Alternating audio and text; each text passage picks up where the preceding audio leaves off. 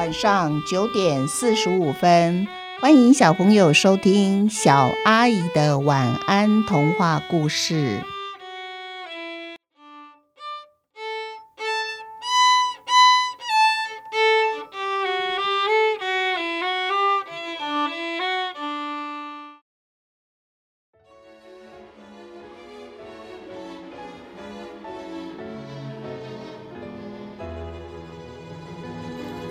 蛋系列共有四篇和蛋有关的童话故事，有傻蛋卖蛋、傻蛋孵蛋、真假卤蛋和蛋破了的那一天。现在我们就来听第一个故事：傻蛋卖蛋。傻蛋家里就他和妈妈两个人。傻蛋的妈妈养了很多只鸡。有公鸡，还有母鸡。每天一大早，两只公鸡总是“哦哦哦”的啼叫着。傻蛋听到公鸡叫了，他就会赶快起床，帮忙妈妈喂鸡。快到中午的时候呢，换母鸡会此起彼落的咯咯咯的叫着，那是因为母鸡下蛋了。傻蛋一听到母鸡下蛋的叫声，他就会去院子里面，把母鸡下的鸡蛋一颗一颗的捡起来。傻蛋的妈妈先把篮子铺上一层棉布，然后才放下鸡蛋。因为这样子啊，傻蛋提着装蛋的篮子走到市场卖蛋，才不会把蛋给撞破了。每次傻蛋出门之前呢，他妈妈总是交代傻蛋说：“傻蛋呐，你卖了蛋拿了钱就要赶紧回家哦，千万不要在外面逗留。”傻蛋听妈妈的话，所以他都会跟妈妈说：“妈妈，我知道了。”于是啊，傻蛋提着他的篮子去市场卖蛋了。到了市场。大家一看到傻蛋来卖蛋，就会很喜欢的逗弄他，说：“傻蛋，傻蛋呐，你把蛋送给我们，假装你的蛋都卖完了，这样子你马上就可以回家了。”傻蛋就会说：“不行哦，我妈妈说蛋是要卖钱的，拿了钱才能回家。”有一个叫阿火的，是个游手好闲的有钱人。他专门喜欢欺负人，他就走到傻蛋的前面，对他说：“傻蛋，我想买你的蛋，但是我怎么知道你卖的蛋是好蛋还是坏蛋呢？你要把你的蛋打开来让我看看呀，这样子我才敢买你的蛋。你说是不是呢？”然哦，傻蛋一听，觉得诶，很有道理耶。于是他就把他篮子里面的鸡蛋一颗接着一颗打破了，然后他就对阿火说：“你来看我的蛋，全都是好蛋耶，有蛋黄也有蛋白，又没有臭味道。”阿火看了哈哈大笑，他当然不会买那些掉在地上的蛋黄和蛋白呀。傻蛋回家就把这件事告诉了妈妈，妈妈听了以后。决定把家里的鸡蛋全部做成皮蛋。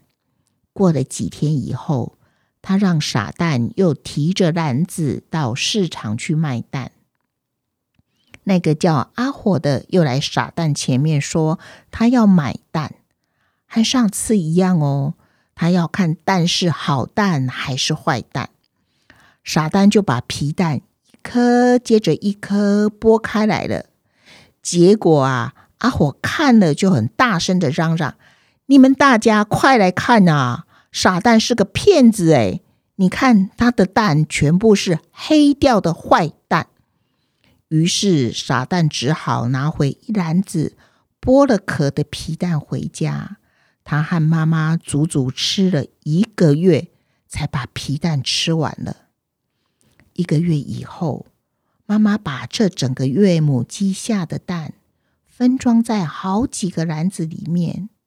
这次傻蛋要用拖车才能把蛋全部载到市场上去卖。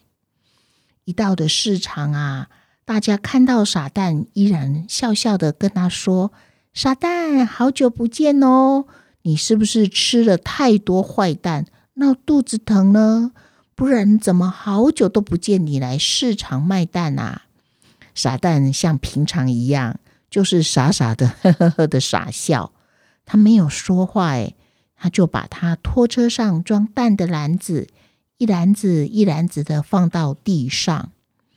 阿火啊，这次又觉得傻蛋居然还敢来卖蛋，于是啊，他又跟傻蛋说啊：“我要跟你买蛋哦，但是你还是要让我知道你卖的是好蛋还是坏蛋。”这时候，傻蛋才慢慢的把妈妈交代他说的话说出来。